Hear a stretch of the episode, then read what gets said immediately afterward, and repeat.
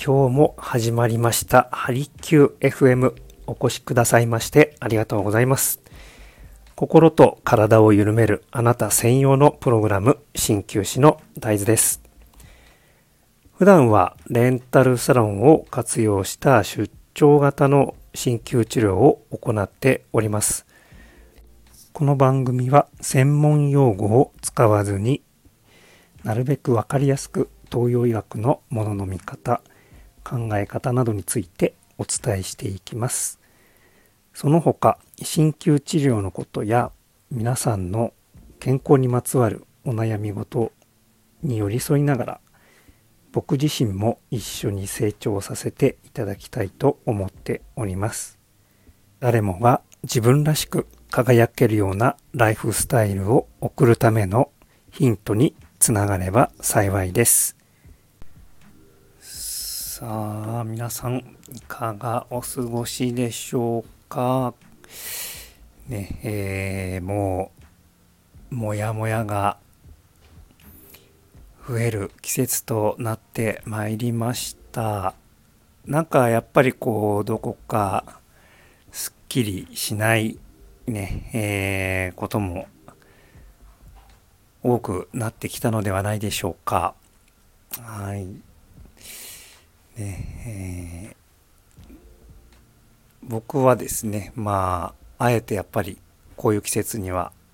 ちょっとしんどいですけれども、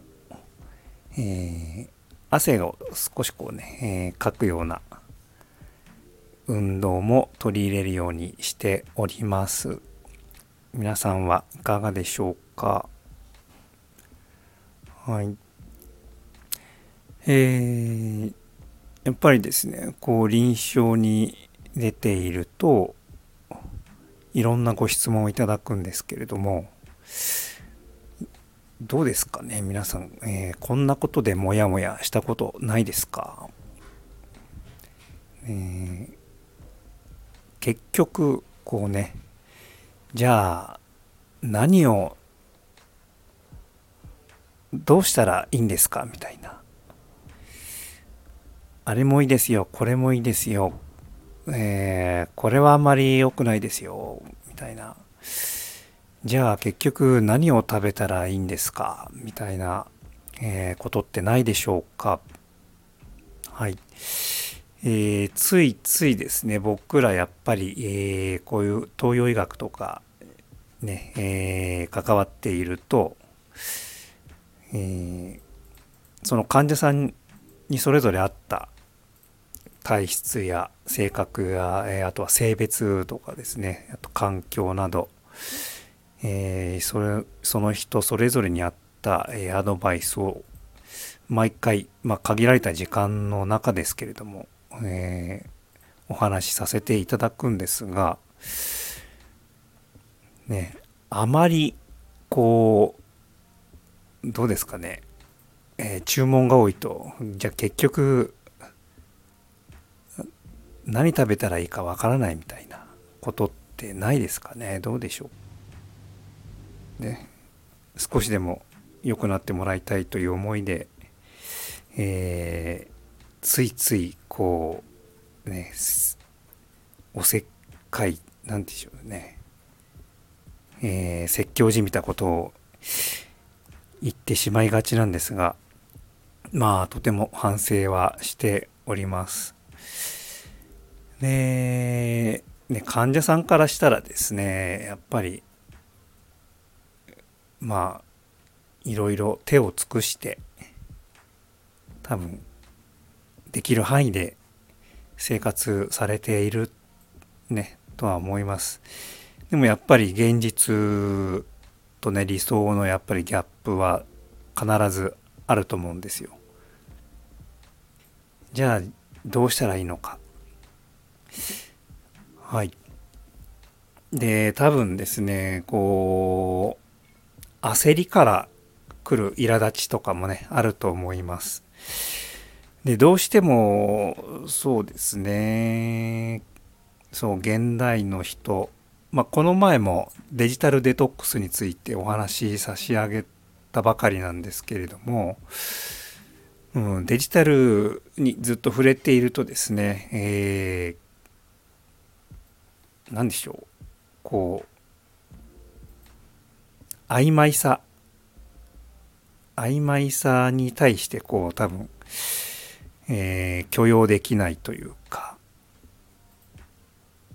デジタルってやっぱり0か1、えー、白か黒はっきり、ね、する。まあ、そういうものですよねデジタルっていうのは。なので、えー、まあ、結果は出やす必ず出る出るか出ないかははっきりしますよね。えー、それと対照的にやっぱりアナログ僕ら人間この世の中アナログの世の中なので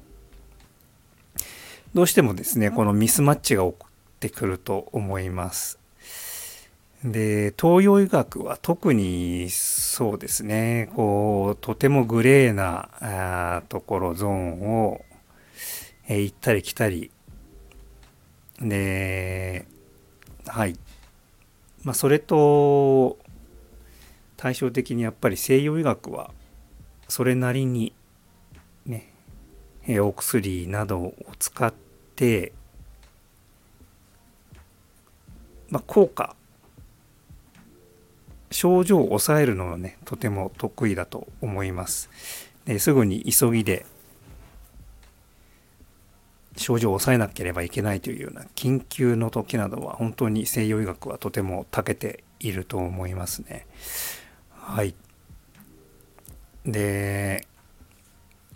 お話が、えー、元に戻りますがどうしてもですねやっぱりこのデジタルの世界にずっと浸っていると多分ですねこのうんグレーな感じで言うあやふやな感じで言う東洋医学がこう結構、えー、もどかしかったりして、えー、もやもやすることがあるんだと思うんですよね。皆さんいかがでしょうか？はい。えー、そう。あと他別の患者さんからも、えー、ご質問いただきましたね。えー、これ、えー、この新規をやっていて、えー、良くなるんですか？っていうふうなご質問、うん、いただいたりとか。まあ、そういう時って、良くなるかならないかは本当にやってみなければわからないっていうのがまあ正直な答えですよね。で効果が出るのも人によって全然違いますし、うん。で途中でやっぱりですね効果を感じられなくて、えー、途中でやっぱり中断される方も、えー、結構いらっしゃいます。はい。ですのでまあそうですね見極めって結構難しい特に、えー、このデジタル社会で暮らす僕らは、えー、結構ですね結果を急ぎがちなのかなと、えー、思ったりして感じております。ですぐに効果の出るものって僕自身はですねとても危険なものなのかなって思っておりますやっぱりその症状が出てくるまでにはですねとても、えー、その人の歴史というものがあります。で普段の生活習慣だったりとか考え方だったりとか、ね、性格もともと持っている生まれ持った性質それぞれが複雑に絡み合って、えー、出てき出てきている症状に対して、えー、お薬で、ね、急激に一瞬で、えー、何か、え効果を期待するというのはもう本当に言ったらですね全く真逆のことを強制的に薬を使って行っているというふうに僕は捉えています。まあ、そういった理由からしてですね、やっぱりなるべくお薬は使うのは避けていきたいなというのが、えー、僕自身の考えでもあります。えー、ですので、それと対照的にですね、え鍼灸は、えまず薬を使いませんというところですね、えご自身の持っている潜在能力を引き出して免疫力を上げてで、え、患者さんと一緒に、生活習慣もですねなるべく改善の方向に向かうように生活習慣も工夫してでそこで初めてようやく効果ができてくるものだと思っております。えー、ですのでそうですね鍼灸単体で効果が出るのかというご質問の場合はそれはもう本当に患者さんと一緒に頑張っていくしかないですよねというのが正直な答えだったりします。皆さんはどのようにお考えでしょうか？